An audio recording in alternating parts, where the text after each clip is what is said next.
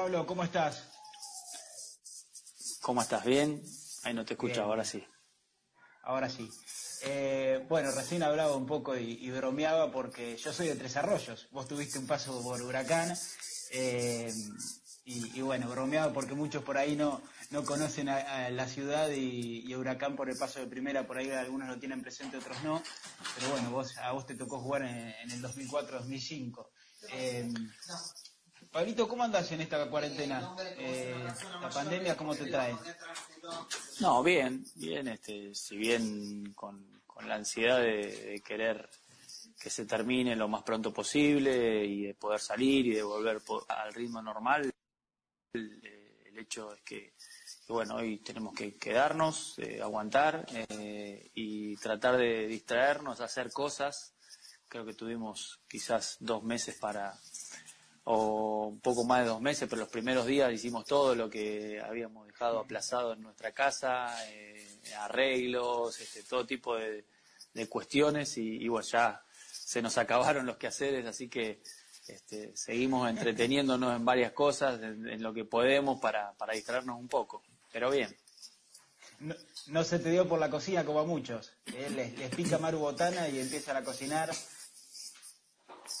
no, no, eh, trato de ayudar, no, no, no soy de, cocinar, pero bueno, sí trato de ayudar a, preparar algunos ingredientes, este, bueno, me toca, los sábados me, toca amasar la pizza, así que, que bueno, un poquito, un poquito de todo, uno va aprendiendo un poquito de todo. Está bien. Eh, recién charlaba antes que, de que te sumes eh, de todo lo que íbamos a charlar, ¿no? Porque eh, hace poco que estás en la primera división como entrenador, porque en 2016 eh, arrancaste en Belgrano, pero hace mucho que venís recorriendo por inferiores en River eh, y tu pasado como futbolista. En realidad lo seguís siendo, porque uno lo lleva adentro seguramente, pero bueno, como en la actividad profesional. te iniciaste en River, ¿cómo fue ese comienzo desde muy chiquito para después sí ya ir empezando a, tocar específicamente lo que fue eh, aquel equipo del 96, del 91, 93, 94 campeones. Bueno, fue un comienzo muy muy natural porque yo lo arranqué muy chiquito, eh, a los seis años eh, arranqué, me acuerdo, en marzo primer grado y en julio mi papá llegó un día del trabajo con la noticia de que me había conseguido una prueba en River yo vivía en el barrio de Palermo, eh, cerca de, la cancha de River, y, jugaba la pelota en la calle, como, como todos los chicos, desde muy chiquito. Así que por una cuestión de seguridad, para que no ande este, con, los riesgos de, del tráfico, de los autos, de, cruzar la pelota, de la calle atrás de la pelota y, las ventanas de la, no tener ninguna desgracia. Sí, sí, que, se quejaban cada tanto. Así que, bueno, llegó mi viejo con, con esa novedad y, y en julio de, ya del, del 79, mira qué viejo que soy, este, ya empecé a, empecé a ir a entrenar a River, tuve una prueba y ahí quedé. Así que fue algo muy, muy natural, fue como una etapa eh, nueva, pero totalmente este, natural porque inicié el ciclo lectivo y inicié el fútbol. Entonces para mí era eh, muy común ir a la mañana al colegio y a la tarde al club, a la mañana al colegio, a la tarde durante todos los años de mi vida, porque así fue hasta la secundaria, desde primer grado hasta la secundaria. Y, bueno, fue, se me hizo muy natural, algo que a veces no es tan natural porque bueno, la, carrera, sobre todo de los chicos en inferiores, a veces eh, tiene muchos vaivenes, cambios de clubes, un montón de situaciones que, a veces hacen que no, no termines ni llegando a jugar en primera. Claro, eso justamente es lo que te quería hablar. Eh, ¿Cómo fue ese recorrido en inferiores en un club eh, donde siempre predominó o eh, le dio mucha importancia a las divisiones juveniles, a Millero de la selección argentina? Siempre el River fue un club grande, obviamente, que eh, siempre apostó a, los jugadores que venían de, la cantera, por así decirlo. Eh, por ahí distinto a lo de Boca, por ejemplo, u otros clubes también del fútbol argentino que, lograron muchas cosas. Sí, sí, y, particularmente en esa década en la que me tocó debutar a mí, que fue el principio de los 90, eh, River venía de una situación económica, financiera, no, no, no tan favorable para el club. eh, y con la llegada de, Daniel de Pasarela en los 90, en el año 90 precisamente, eh, empezó un periodo en donde River empezó a hacer debutar jóvenes, eh, arrancó, ya había arrancado, bueno, River siempre sacó futbolistas, ¿no? Pero el, negro Astrada, que, que, bueno, es dos años más grande que yo, ella había jugado, ya estaba hacía dos años, a partir del 88 en la primera, eh, después, bueno, el Cookie Silvani, ahí llegó en los 90, en la primera, y vamos a aparecer este, de mi categoría, que era la 72, Diego Coca, yo, de la 73, eh, Matías Almeida, eh, Claudio Rojas, que es un guatemalteco, Luis Villalba, de la 74 Ortega, eh, de la 75 Crembardi, de la 76 Gallardo, este, y me tocó hasta jugar ya en los últimos años de, mi carrera en River, eh, que fue el último año en el 96, me tocó hasta jugar con Pablito Aymar, por ejemplo, que es categoría 79, 80 creo. Así que fue una, una temporada, la de los 90, en donde River sacó muy buenos futbolistas, pero no, sacó eh, jugadores este, muy importantes para el club y no solamente para el club, sino para la selección argentina. Este, jugadores que terminaron después jugando el Mundial, como, como Ortega, Gallardo, Crespo en el, en el 98, Ortega lo hizo en el 94 también. Eh, y bueno, y fue una, una etapa donde, a pesar de tener muchos jóvenes, River cosechó una buena cantidad de torneos y, y lógicamente se vio coronado todo ese esa década con, la coronación de, la Copa Libertadores en el 96. Independientemente de, River, ¿qué crees vos con, tu experiencia en el recorrido eh, en el fútbol infantil con River, juvenil, inferiores eh, y después tu paso por primera división? ¿Es más difícil por ahí eh, hoy en día para, para un, jugador que está en reserva o en divisiones menores poder debutar en primera en River hoy y poder triunfar eh, que antes? Yo creo que en esta época es mucho más difícil jugar al fútbol. Si bien eh, hay mucho más oferta, porque en realidad hoy los mercados están abiertos en todo el mundo. Eh, hoy muchas veces nosotros nos quedamos con la idea de que un chico de 21 22 años eh, que no juega en primera ya está grande para el fútbol. Y yo te puedo asegurar que hay muchos chicos de 21, 22, 23, 24 que hoy se les abren las puertas en, Europa, en, algún país, no sé, como en Rumania, en, Asia, eh, en, Centroamérica, eh, en un montón de lados. Y, en esa época, en la época nuestra, no era tan así. Ahí sí, a los 20, 20 años, 21, ya se, se te cerraba un poco el horizonte, porque bueno, porque el mercado del fútbol era mucho más corto, acotado. Eh, hoy, hoy hay más oferta de, posibilidades para jugar al fútbol. En, yo conozco chicos que he dirigido en River, que hoy en, en las Serie B de Italia, o alguno está jugando por ahí en Hungría o en Bélgica, y, bueno, a carrera ahí, este, compiten en, Europa, eh, quizás no, en clubes demasiado reconocidos, pero bueno, están armando, tratando de dar el salto, ¿no? En todo en ese tiempo que les toca participar.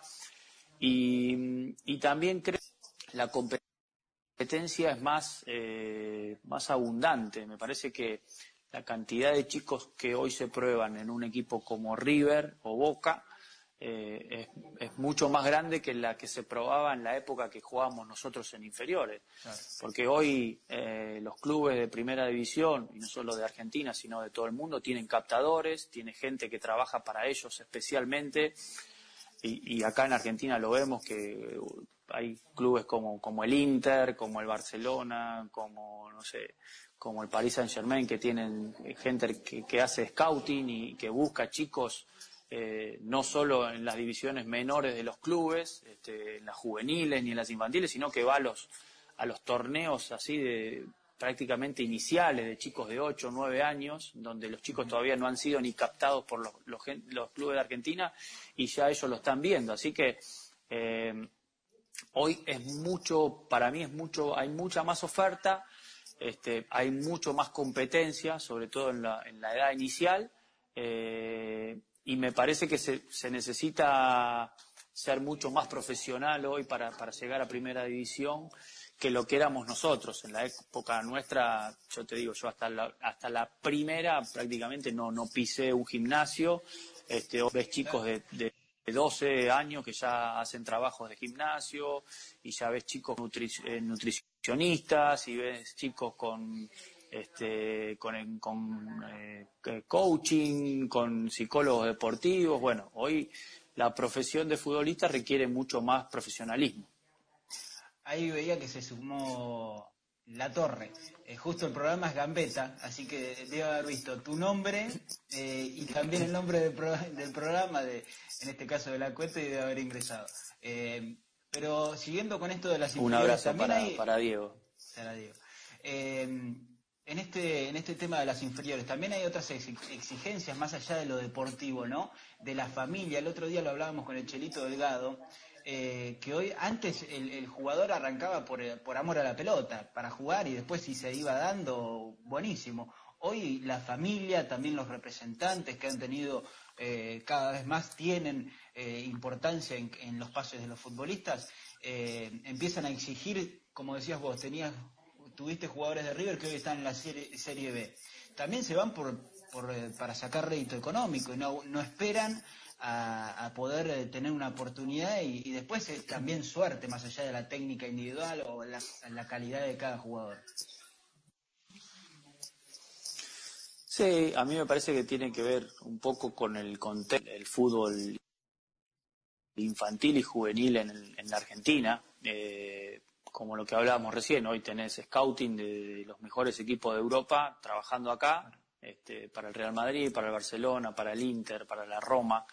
Eh, y aparte tenés eh, a las familias que están permanentemente viendo lo que significa para un profesional ir a, a, tener una carrera en Europa, ¿no? Eso eh, muchas veces hace que la familia presione y, muchas en, forma de desmedida a, los chicos.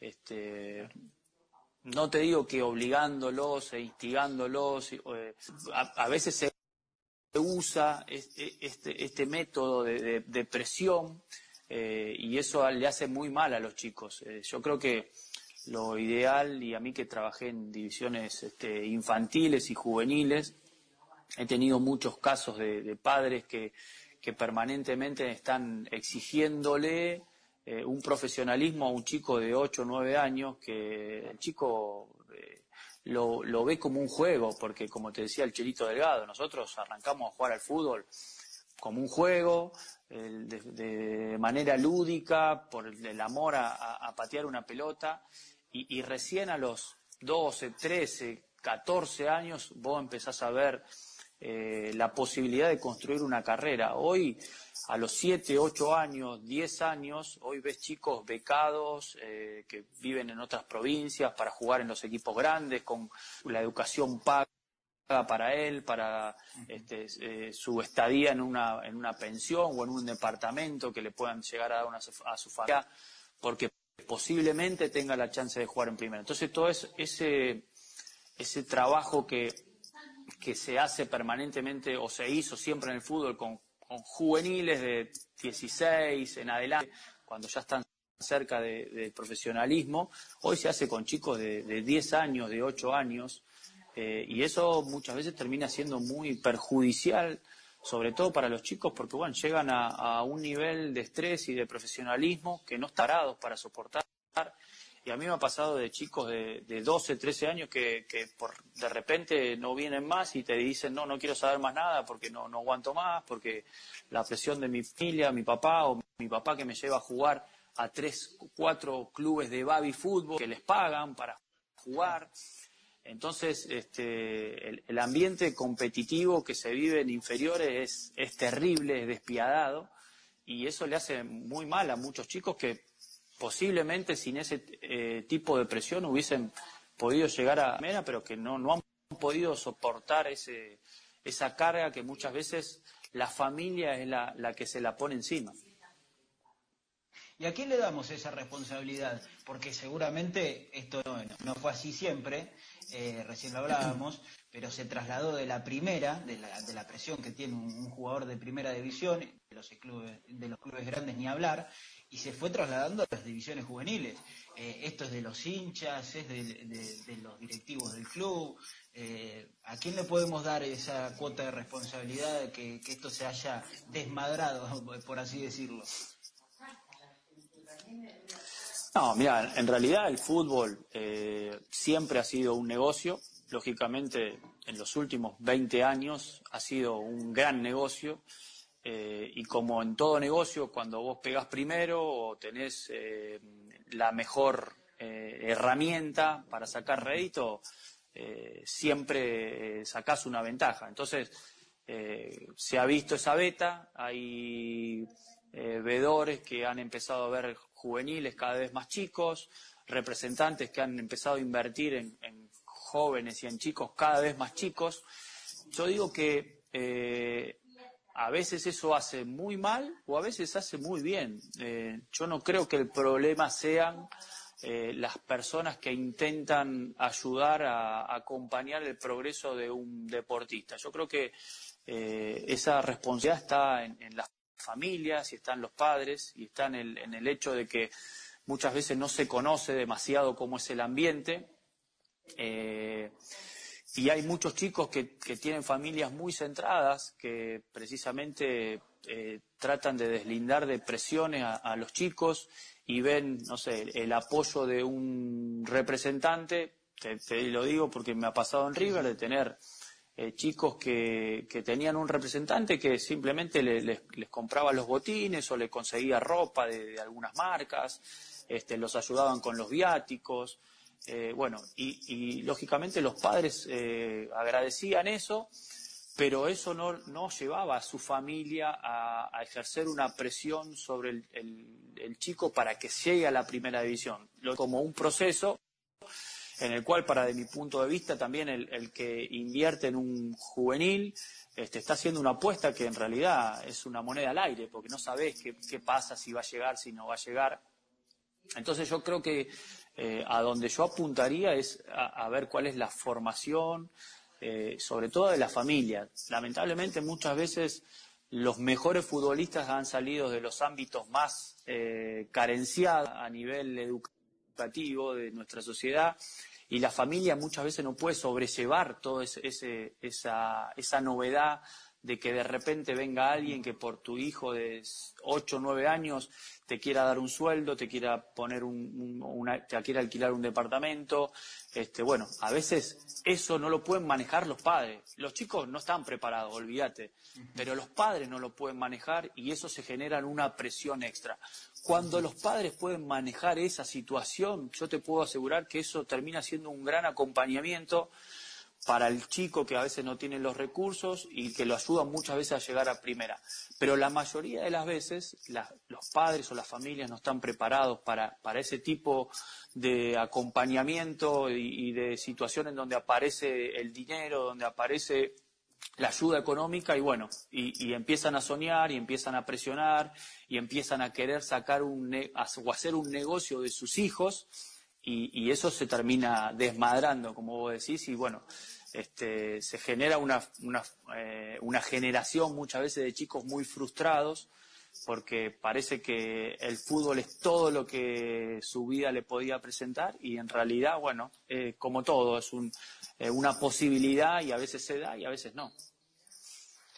Se confunde el camino, es cierto. Em, eras volante, zurdo, y después te, fuiste para atrás, al lateral izquierdo. El otro día eh, te molesté bastante en el vivo que hiciste, preguntándote, y vos hablabas de una conferencia de prensa de Marcelo Bielsa que dio en el 2017, y él, hablaba de la polifuncionalidad.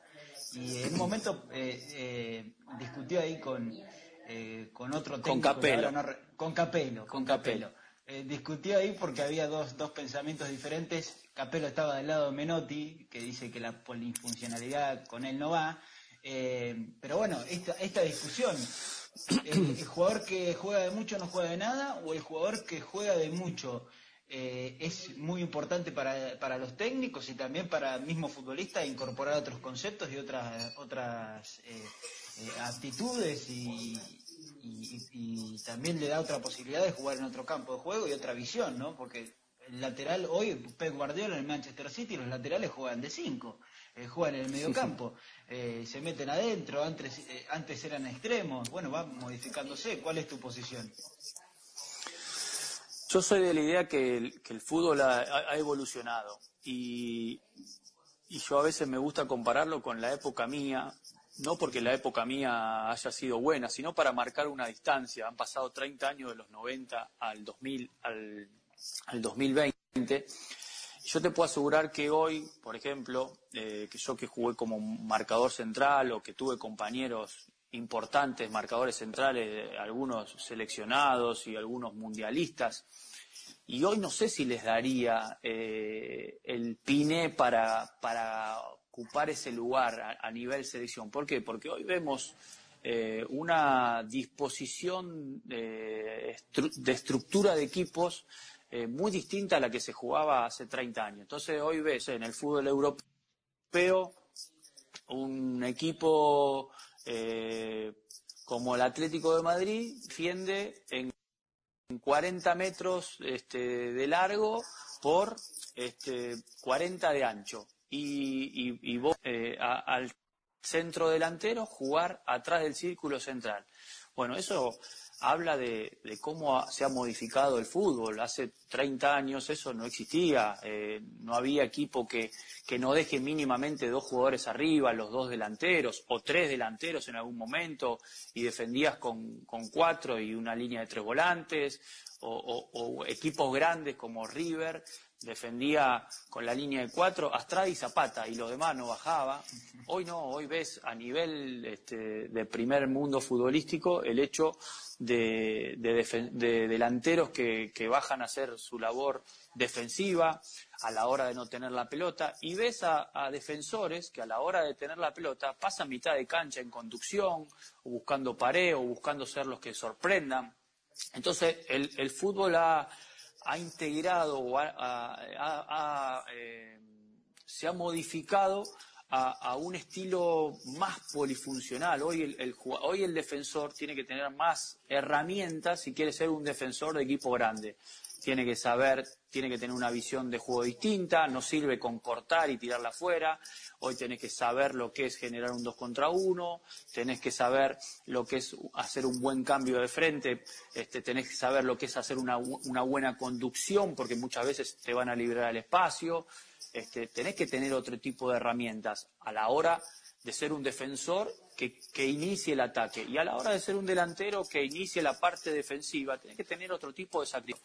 Entonces yo creo que el jugador polifuncional siempre tiene una ventaja. Lógicamente el jugador tiene que saber que tiene eh, una función y un puesto en el campo. Después, todo lo que vos le puedas agregar a, lo específico de tu puesto te va a dar esa polifuncionalidad. Yo creo que hoy estamos viviendo un fútbol donde hay polifuncionalidad. ¿Por qué? Porque al conocerse tanto, eh, hoy es muy difícil que un equipo que pueda jugar siempre de la misma manera eh, pueda eh, a, lo largo de mucho tiempo muy buenos resultados. Y lo, vimos, lo vemos con el River de Gallardo, que permanentemente va cambiando jugadores, va cambiando eh, puestos, va, va corriendo eh, eh, a determinados jugadores de, algún sector. ¿De algún sector? ¿Por qué? Porque necesitas, porque hoy se ve todo, hoy todo se sabe, hoy todo se estudia, hoy todo se tiene mucho más este, visto. Entonces necesitas jugadores que en, algún partido específico puedan cumplir otra función, partiendo de otra posición, pero a favor de que el, jugador este, tenga un origen, un plan A. Si, yo soy volante, pero no, no sé qué tipo de volante soy, nunca voy a poder ser polifuncional. Si yo soy un volante de contención y realmente soy fuerte en la contención y trabajo para tratar de ser un jugador con un poco más de salida, con un poco más de rompimiento, me puedo transformar en un volante mixto. ¿eh? eh, no sé si voy a ser un volante creativo, porque quizás no lo tengo, pero paso del, solamente del contención al mixto. ¿eh? Eh, y si soy un de creación y en algún momento le agrego a mi, a mi, a mi este, herramienta de juego un poco más de sacrificio, un poco más de, de, cobertura a la hora de marcar, de ocupar espacio, me puedo transformar en un volante mixto. ¿Qué te da eso? La posibilidad de jugar más, porque en realidad vos no estás nosotros los entrenadores a la hora de armar un plantel, la posibilidad de tener un 11 que pueda jugar 4-4-2, pero si en el partido ese sistema no va o no leímos bien el partido y tenemos que cambiar, poder armar 4-3-3 con los mismos jugadores, no tener que hacer un cambio. Entonces, claro. cuando vos tenés la posibilidad de adaptarse a uno, a dos o a tres, que yo creo que es el máximo de posiciones que te puede adaptar, tres posiciones por jugador, es ahí donde vos tenés más chance de jugar. Uh -huh. eh, recién nombrabas al equipo de Gallardo y es cierto, al principio eh, en su primera etapa, en su primera etapa como entrenador de River jugó 4-4-2, muy marcado y los laterales por ahí eran los que pasaban, pero no se sumaban al medio campo a jugar a, a, la mitad. Hoy a Casco y a Montiel los vemos permanen permanentemente jugando como mediocampistas centrales a veces. Eh, ¿Cuánto tiene que ver ahí eh, el triunfo? Sí, al, al eh, principio estaba sí. Piscu, ¿te acordás que estaba Pisculito Claro. al principio ahí? Era un enganche clásico, ¿no? Es Pero cierto, sí, después se adaptó dio- a jugar con, con ese 4-4-2, con ese 4-4-2 que, que partía de, de- esa posición, eh, porque después, bueno, el, el último River, el de, de, por ejemplo, de Enzo Pérez y de Palacio, este, de un 4-4-2 y atacaba con un 4-3-1-2. Este, Eso cuando los laterales no subían, porque después era un 2, 1 con Enzo Pérez, 3, Sí. que eran los volantes, porque era por ahí Nacho, Palacio, y era De la Cruz o era Piti en algún momento, y los dos delanteros con los dos laterales sumados como extremos. O sea, terminaba siendo un 1, 3, 1, o sea, súper ofensivo, ¿no? Es un sistema que, que cuando uno empieza a estudiar en el curso de técnico te lo, te lo este, nombran como el WM eh, y que parece que es eh, atípico que se pueda usar. Y bueno, hoy este, este River y hay muchos equipos que lo, que lo usan no de forma estática, ¿no? Al contrario, se llega a, esa, a ese posicionamiento y después, cuando defendés, un 4-4-2 a cara de perro. Claro, claro. Eh, antes en el fútbol eran todos, todos atrás de la pelota, no había estrategia, no había táctica, era todo, era un bochinche dentro del campo de juego. Eh, después se fue ordenando un poco más, se fue metiendo muchos delanteros y después se fue retrocediendo en el campo, vos lo marcabas ahora que, que hay menos espacio, pero se ve que algunos técnicos, sobre todo los de estilo ofensivo, defienden cada vez con menos jugadores. Bueno, River de Gallardo defiende mano a mano con sus dos centrales y, y por ahí, si querés, el contención, eh, que, que Enzo Pérez no tiene características de contención, porque en realidad fue ocho, fue mediocampista más de juego, pero Sí. lo puede hacer tranquilamente. Ahí, hablan- ahí tenemos un jugador polifuncional que decíamos. Sí, polifuncional. Eh, claro. Eh, entonces, lo que yo te quería preguntar era, ¿cuánto tuvo que ver eh, en esta continuidad, en, este, en estos cambios de Gallardo, eh, los logros? O sea, consagrarse, dejar eliminado a Boca, salir campeón de la Copa Sudamericana. Libertadores. ¿Qué hubiese pasado si Sí, en la mucho, Sudamericana mucho porque- River quedaba fuera con Boca? Claro, bueno, por eso te digo, mucho, porque los resultados te dan tiempo, que es lo que más necesita un entrenador. Un entrenador lo que más necesita es tiempo.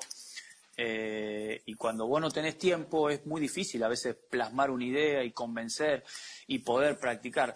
Me imagino que no a Gallardo no se le ocurrió un día decirle Enzo, este, pasá a jugar de cinco. Si bien él había jugado eh, en Europa, creo que en, en- en Benfica en algún momento, este, eh, lo habían puesto o, o- o no sé en qué equipo lo Sí, pusieron. el entrenador de posición Jesús, por el primera de vez. Flamengo, lo puso de, de, de el mediocampista de central. Flamengo, exactamente. Entonces, eh, me, me imagino que eso ha- habrá sido en algún momento consensuado, probado. Eh, a los entrenadores no se nos ocurre de, de un momento a otro decir, bueno, voy a poner a mi lateral derecho de extremo. No, no, eso se prueba. Este, bueno, y para eso necesitas tiempo. Necesitas tiempo y lo único que te compra el tiempo son los... y bueno, eso se va haciendo como una, una cadena que se va a, a mayor resultado, más tiempo, porque eh, tenés más aceptación ¿No en, la gente, la crítica tarda más en llegar. O sea, ¿no, necesitas tiempo eh, para el resultado en vez del resultado para el tiempo? No tendría que ser Exactamente. bueno, pero eso, eso es lo que vivimos en, en este deporte que es lindo y que, que, muchas veces la gente se cree que es tan fácil. Eh, acabo un plantel y lo primero que te piden es el resultado. Este, y, y no te dan el tiempo para obtener el resultado. Entonces, nosotros decimos que en el fútbol argentino los procesos son de dos meses, duran, tienen fecha de vencimiento, dos meses son ocho partidos. Cuando vos jugás una sola competencia, ¿eh? o sea, cuatro partidos por... Eh, en ocho partidos, si vos no, ganás uno o dos, estás afuera, estás afuera porque en realidad eh, la presión que hay de los medios, de la gente, de los dirigentes, de los dirigentes que son los que tienen que muchas veces soportar y sustentar y, afirmar el proyecto por convencimiento. No, mira, trajimos a este entrenador para que el equipo juegue de esta manera y esto puede llevar dos meses o tres meses. Después tiene que ver el contexto, la urgencia que tenga cada club, eh, si tiene una, eh, un buen promedio, quizás en vez de dos tengas tres meses, si sea un equipo que está acostumbrado a pelear entre los cinco primeros, quizás tengas un poquito más de, chance de que el proceso este, se pueda sostener porque tenés eh, eh, más, más alto la, tolerancia del hincha a, la frustración por todo lo que se había hecho. Si agarrás un equipo, que es cuando hay cambio de entrenadores con problemas de, promedio, con problemas de descenso, eh, el límite de la tolerancia de la gente es nada. Entonces, ya vos agarraste un equipo, el domingo tenés que ganar. ¿Cómo ganás? No sé, no es problema de la gente, te dicen, es problema del entrenador. Pero vos lo que necesitas es tiempo, primero conocimiento a los jugadores, porque una cosa es verlo por televisión, otra cosa es tenerlo todos los días, saber, saber cómo son a la hora de trabajar, saber si tienen ganas de progresar, si tienen ganas de aprender cosas nuevas, si tienen metas, si están cómodos. Bueno, eso va en, base al conocimiento y yo te puedo asegurar que a veces en dos meses, que es lo que dura un entrenador en un equipo, no llegó a conocer a todos los jugadores. Eh, y en eso no tienen un poco de culpa ustedes, digo, los entrenadores, porque como que se acomodaron a esta realidad. Eh, y no sé qué solución puede llegar a haber con, eh, no sé, contratos sí o sí por un año que no se pueden romper. no sé, la, verdad pienso ahora al aire, eh, pero el entrenador también se acostumbró a esto, a esta locura.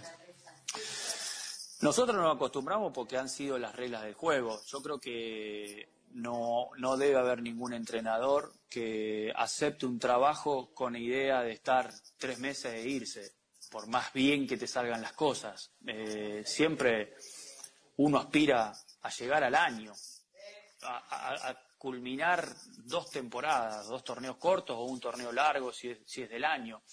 Lo mínimo que puedes aspirar es a estar seis meses, un torneo. Pero bueno, a veces los procesos se terminan antes, este, porque la exigencia es, mucha, porque la presión es mucha, porque a veces eh, se intenta hacer mucho populismo, eh, se intenta ponerse del lado de la gente y no de hacerse responsable del proyecto que contrata un club. A veces un club contrata un proyecto y cuando la gente a los dos meses eh, grita o insulta, eh, la dirigencia se desliga y dice, no, tiene razón la gente, hay que echar este cuerpo técnico, traer a otro, pero nadie se da cuenta que el que trajo ese cuerpo técnico fue la dirigencia. Entonces, este, me parece que nosotros necesitamos tiempo, lo único que nos compra el tiempo son los resultados y los que necesitarían también tener una, política más eh, eh, sólida o consistente son, son los, dirigentes o a la hora de elegir un entrenador, decir, no, mira, elegimos al entrenador este por esto, por esto, por esto, por esto y vamos a, morir, por lo menos seis meses lo vamos a aguantar. Eh, quizás en, otras latitudes del mundo eh, está bien, bien estructurado eso, acá en Argentina no pasa, vos contratás un entrenador y, vos lo despedís y si ese entrenador tenía contrato por ese año, bueno, ese entrenador sigue cobrando todo ese año, no puede dirigir, no puede dirigir por ese año. ¿eh? Y vos ahí tenés la posibilidad de contratar a otro. Ahí me parece que sería algo para, tener cierta regulación, pero bueno, acá en el fútbol argentino no, no pasa, no pasa, este, y nosotros eh, convivimos permanentemente con esa, con esa exigencia. Es un máster ser entrenador en el fútbol argentino, después vas a, otro país. a cualquier lado. Fumas abajo del agua, como diría. Sí, eh, claro. Em, Bielsa, eh, o en realidad Guardiola, habla de que Bielsa es el mejor técnico del mundo o uno de los mejores. Y Bielsa no es un técnico que ha ganado eh, tantos títulos, eh, no, es, no es muy ganador. ¿Cómo se mide el éxito y el fracaso de un técnico? ¿Por lo que le deja al futbolista, por el modelo de juego, por los títulos? Todo importa, todo importa. Eh, yo te digo qué es lo que ve la gente. la gente que quiere ganar títulos, no importa cómo. muchas veces hay entrenadores que que han ganado bastante y que terminan siendo cuestionados porque el estilo no es bueno o porque el estilo no es del gusto de la mayoría. Eh, en realidad esto es muy subjetivo porque esto se trata de gustos. Eh, yo tengo muy amigos de, algún equipo que han salido campeones invictos y, te dicen, no, mira, no me gusta este técnico con el cual salimos campeones invictos porque la verdad el, el estilo no me llena, no me da placer ver a, ver eh, a, ganar de esta forma. Pero por otro lado, si no se gana, este, tampoco te da placer. Entonces es un, la sábana corta, me tapo los pies y me destapo la cabeza. Eh, así que yo creo que la gente mide solamente resultados.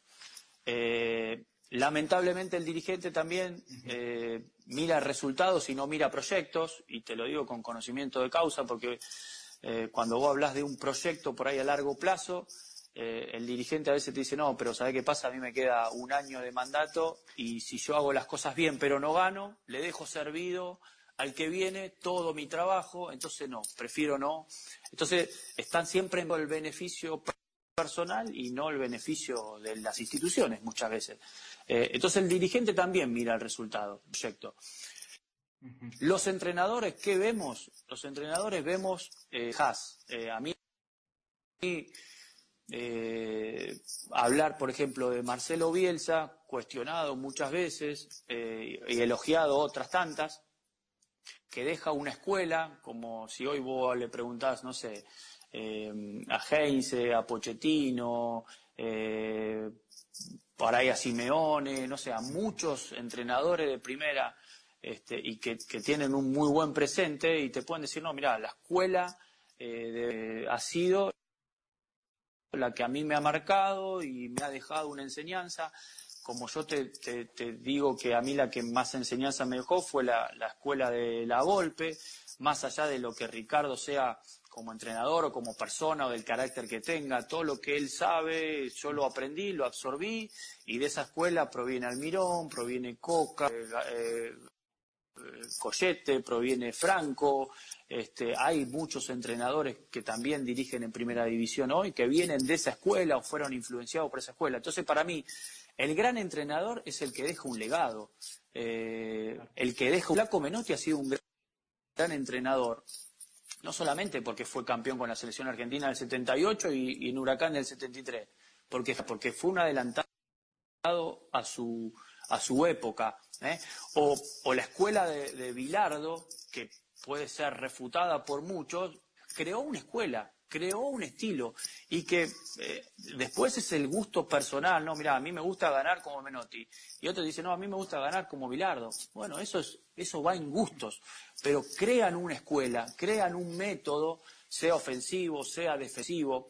Yo digo que los entrenadores que dejan eso tienen que ser valorados como, como buenos entrenadores porque son adelantados a su tiempo. Lo mismo que ha hecho Bielsa ¿eh? en el fútbol argentino, lo mismo que ha hecho Guardiola, que él reconoce no ser el fundador de ese estilo, que ese estilo viene de, de Cruyff, de, la Holanda del 74 este, y de algunos maestros de esa escuela futbolística y que él simplemente lo ha reflotado, porque el fútbol es así, el fútbol va reflotando. Eh, cada, cada cinco, cada diez años, ahora quizás cada menos, van apareciendo sistemas este, que habían sido muy efectivos en la década de los 80 y hoy vuelven. Es como la moda.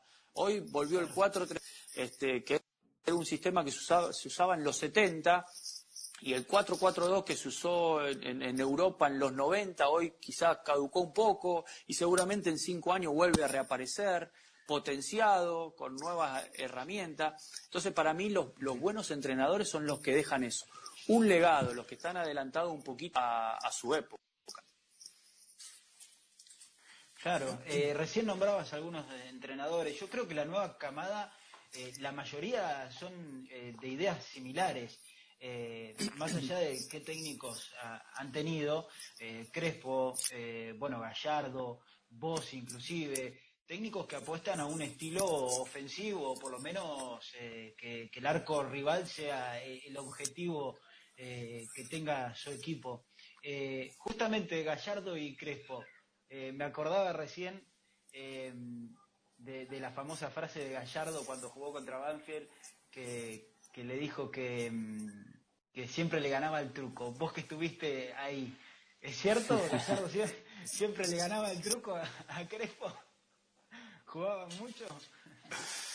La verdad, no me acuerdo, pero sí, se lo, se lo dijo, se lo, se lo debe haber, este, se lo debe haber refrescado porque debe haber pasado. Este, pero bueno, eh, olvídate, la escuela de River en Crespo, en Gallardo, en Almeida, este, Estrada que ha dirigido, este, ha marcado buenos futbolistas, Coudet, este, eh, que Chacho sin ser del riñón de River, porque él nació en Central, pero bueno, tuvo un paso exitoso por River también. La escuela de River te marca, eh, y seguramente, bueno, este, Almeida, Gallardo, Crespo convivieron en la selección, convivieron en ese ciclo de Bielsa.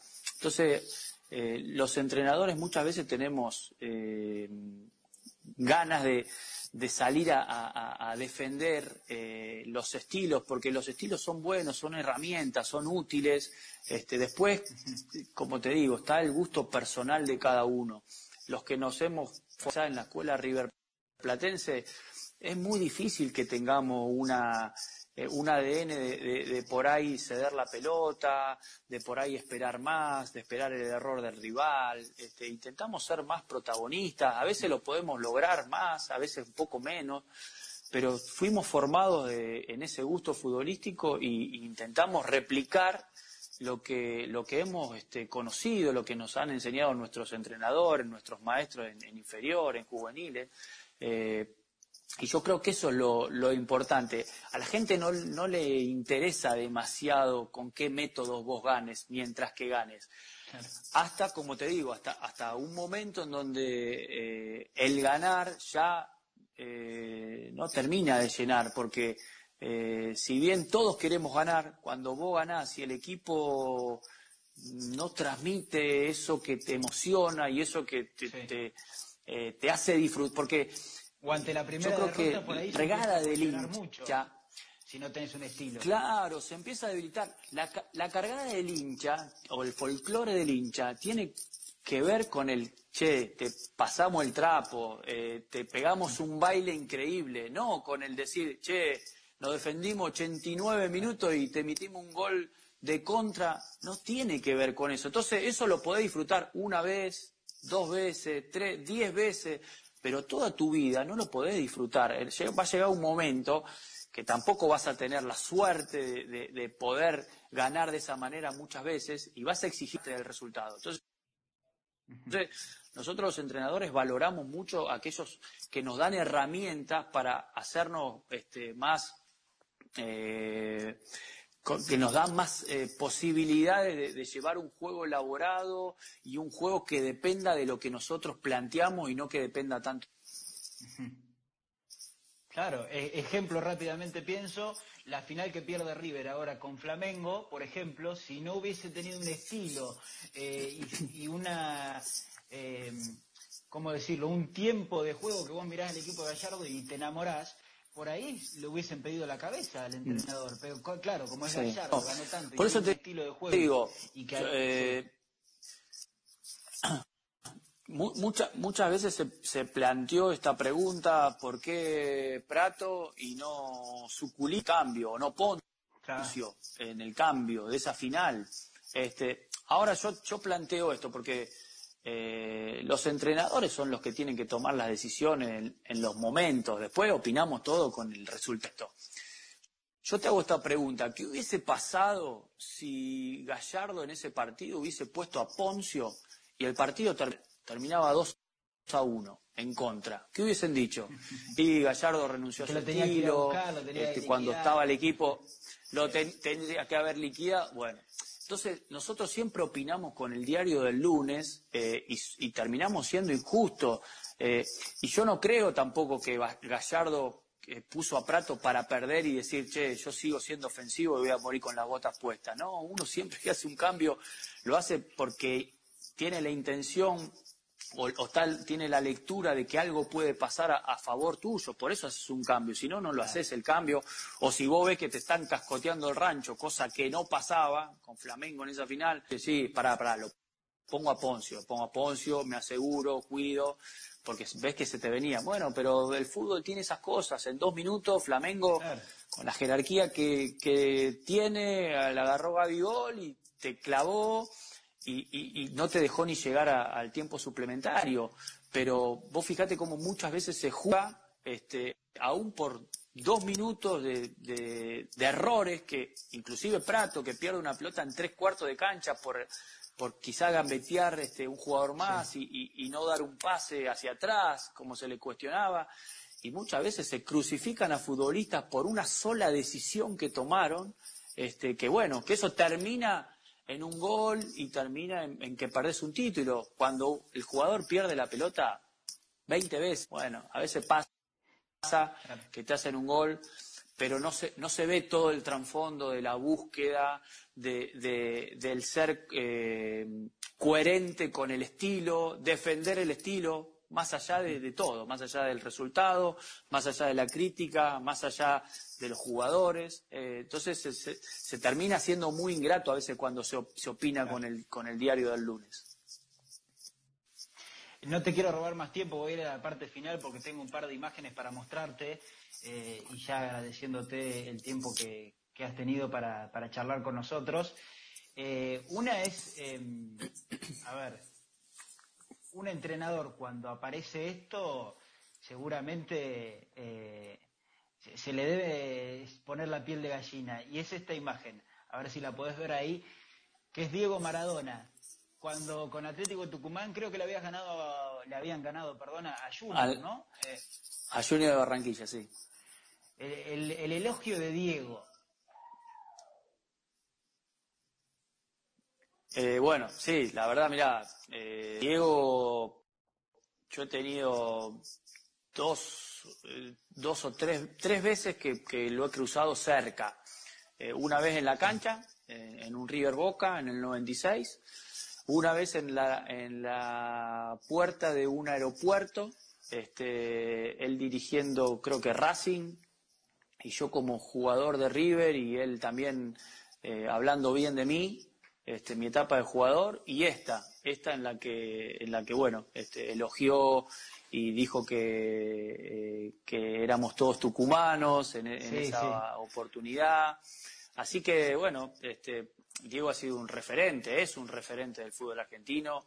Eh, por todo lo que ha hecho y todo lo que le ha dado a, nuestro país a, nivel deportivo. Y, bueno, estas cosas son las que uno a veces eh, se lleva, eh, como, como, si fuera un trofeo. Eh, cuando habla Maradona o habla alguna personalidad que está muy lejos de todos nosotros a, nivel, a nivel futbolístico, este, de esta manera, vos decís, bueno, para mí esto es una medalla y, uno se siente reconfortado, siente que está haciendo bien las cosas. Así que este, yo agradezco no solamente este día, sino el día que nosotros ganamos en Quito en la llave previa, Sí. con el Nacional, con la camiseta de la selección, también ese día hizo declaraciones y, y bueno, para, para uno es un, un abrazo, un- una caricia al alma. A ver, otra imagen. Esta te tiene a vos eh, dirigiendo eh, inferiores en River, saliste campeón en la séptima y, y en la octava, ¿no? También. Sí, sí, hicimos este, con esa categoría de Ezequiel Palacio, noven- la categoría 98, octava y séptima, eh, campeones, invicto en octava, en séptima fuimos bicampeones, este, no invictos, pero, pero bueno, fue un- una gran temporada de esos chicos, tuvieron cuarenta y pico de partidos sin perder y, y- y la verdad para mí fue un, un privilegio primero formar parte de, de esa, de esa camada de juveniles de River y aparte un, un gran aprendizaje. ¿Te ves con esa camiseta eh, en poco tiempo eh, en el banco de suplentes en el Monumental dirigiendo a River?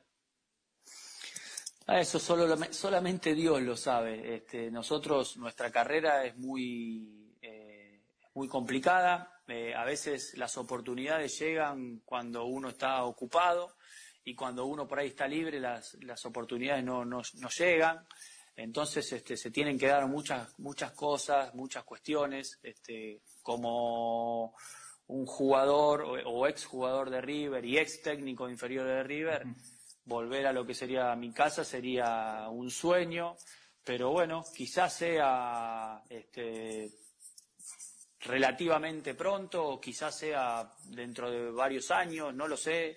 Para mí sería un placer. Hoy lo que simplemente te digo que, que el hecho de, de tener a, a Marcelo, que es amigo y que ha sido compañero y, y que, que, bueno, tenemos una relación que él esté ocupando el, el- el lugar ese siendo de maravilla y, y, bueno, creo que todos los hinchas estarán eh, más que nunca creyendo que, que, que siga, que siga como Ferguson lo hizo en, en Inglaterra y, y él que pueda hacer esa trayectoria en River. Después que se vaya él o decida irse o decida este, dirigir en otro lado, ahí se verá quién, quién será el que lo sucede. Pero nunca, nunca hubo un acercamiento de River. eh, obviamente en, esta etapa tuya como entrenador de primera, Gallardo estuvo eh, en ese lugar. Pero ahora que todo se empieza a especular cada vez más con la salida del muñeco, porque bueno, en un momento tiene que, ir a la selección, no sé, a Europa, eh, porque ya es, no se sabe qué más puede llegar a ganar. Y la línea de entrenadores apunta a vos, a Almeida, a Coudet, a ese tipo de entrenadores. Y además vos, si vamos estrictamente a los números fríos, tenés una gran, una gran estadística, un gran porcentaje de puntos y además un buen juego en cada club que, que ha- te ha tocado dirigir.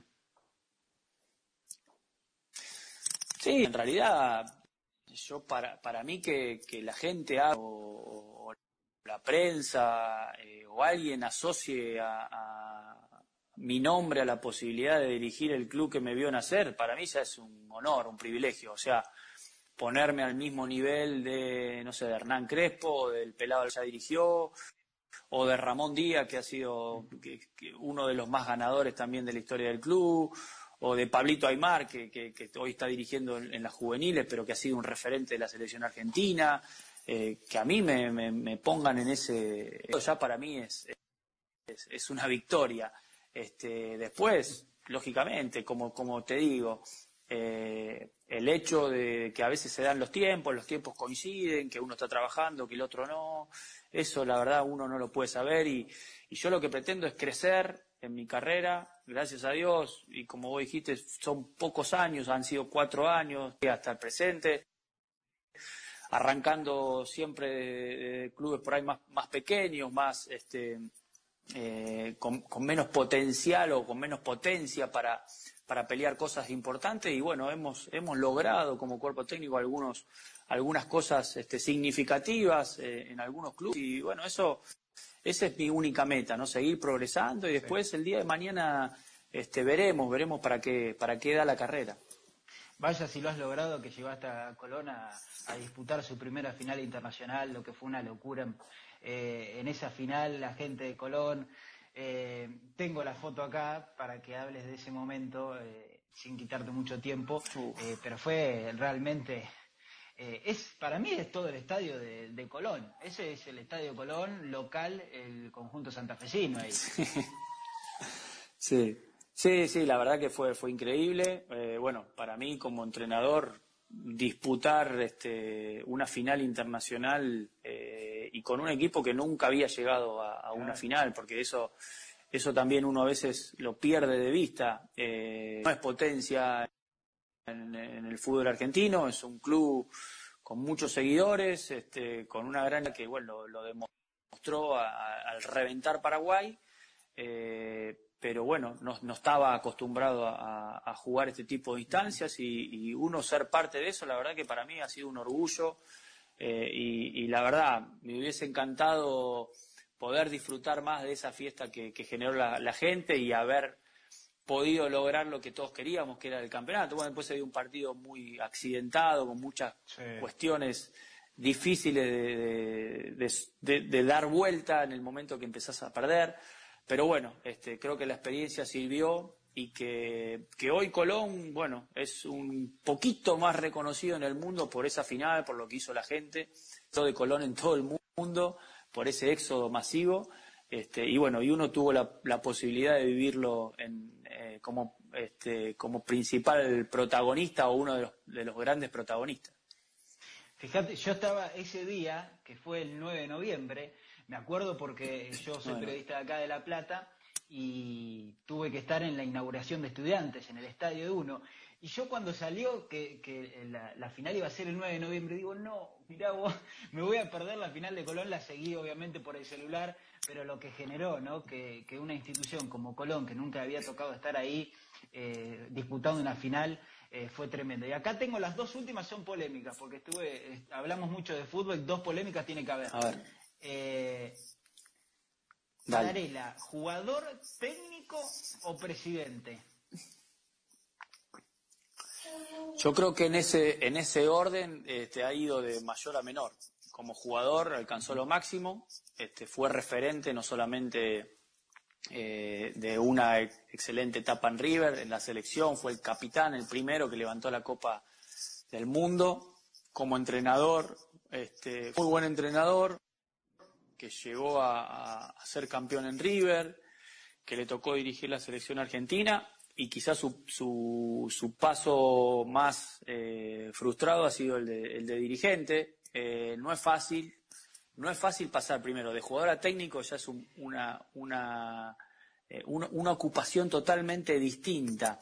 Y me imagino que de técnico a, dirigente, con todas las cosas que hay que lidiar, este, también es algo que por más que sea el mismo ambiente del fútbol, son trabajos muy distintos. Y, bueno, no le ha ido bien eh, en la parte dirigencial y, lamentablemente eso ha marcado para mucho su carrera. Yo me sigo quedando con esta imagen, con el campeón del mundo y con el entrenador exitoso que fue en River este, y que llegó a la selección argentina.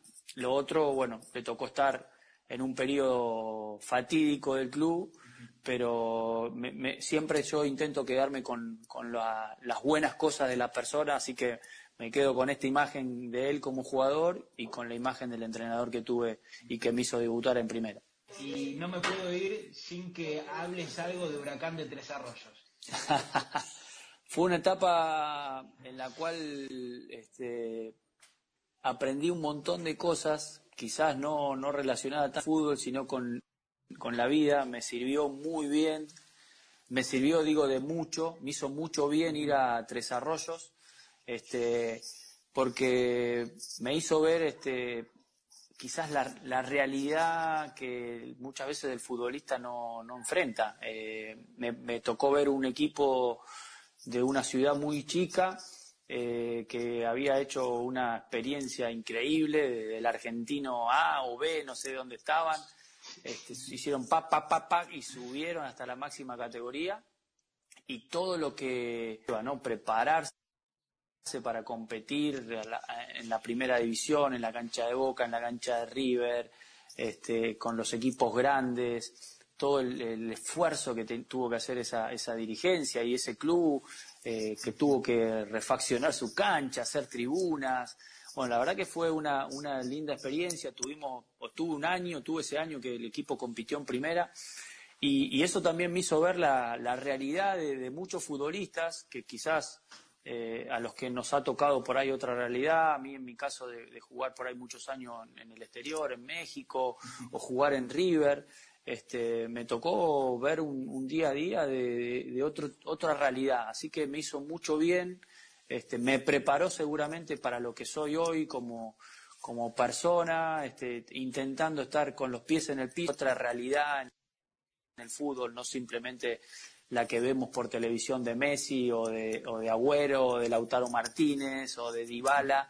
Este, hay realidades de chicos de ascenso que no llegan a fin de mes o que tienen que salir a laburar para, este, poder eh, suplir a su familia. Y eso siempre te hace bien como persona. Así que estoy agradecido a, Tres Arroyos. Eh, me encantaba ir a Claromecó en el verano, ah. así que, que bueno, este, lo disfruté, lo disfruté muchísimo. Bueno, Pablo, eh, gracias eh, por el elogio. La, gente del pueblo debe estar contenta. Viste que el pueblerino, cualquier cosa que hablan de Claromecó, Tres Arroyos, se pone contenta, así que... Sí, sí, sí. Me, quedaron amigos, me quedaron amigos ahí en, Tres Arroyos, así que bueno, este, seguramente en algún momento volveremos, aunque sea a saludar. Así que bueno, te agradezco, Juan, y mucho este, este contacto y bueno, que no sea la última vez. No, seguro que no. Te mando un abrazo grande y que te cuides. Saludos a la familia. Dale, estén todos saludos. Abrazos. Hasta siempre.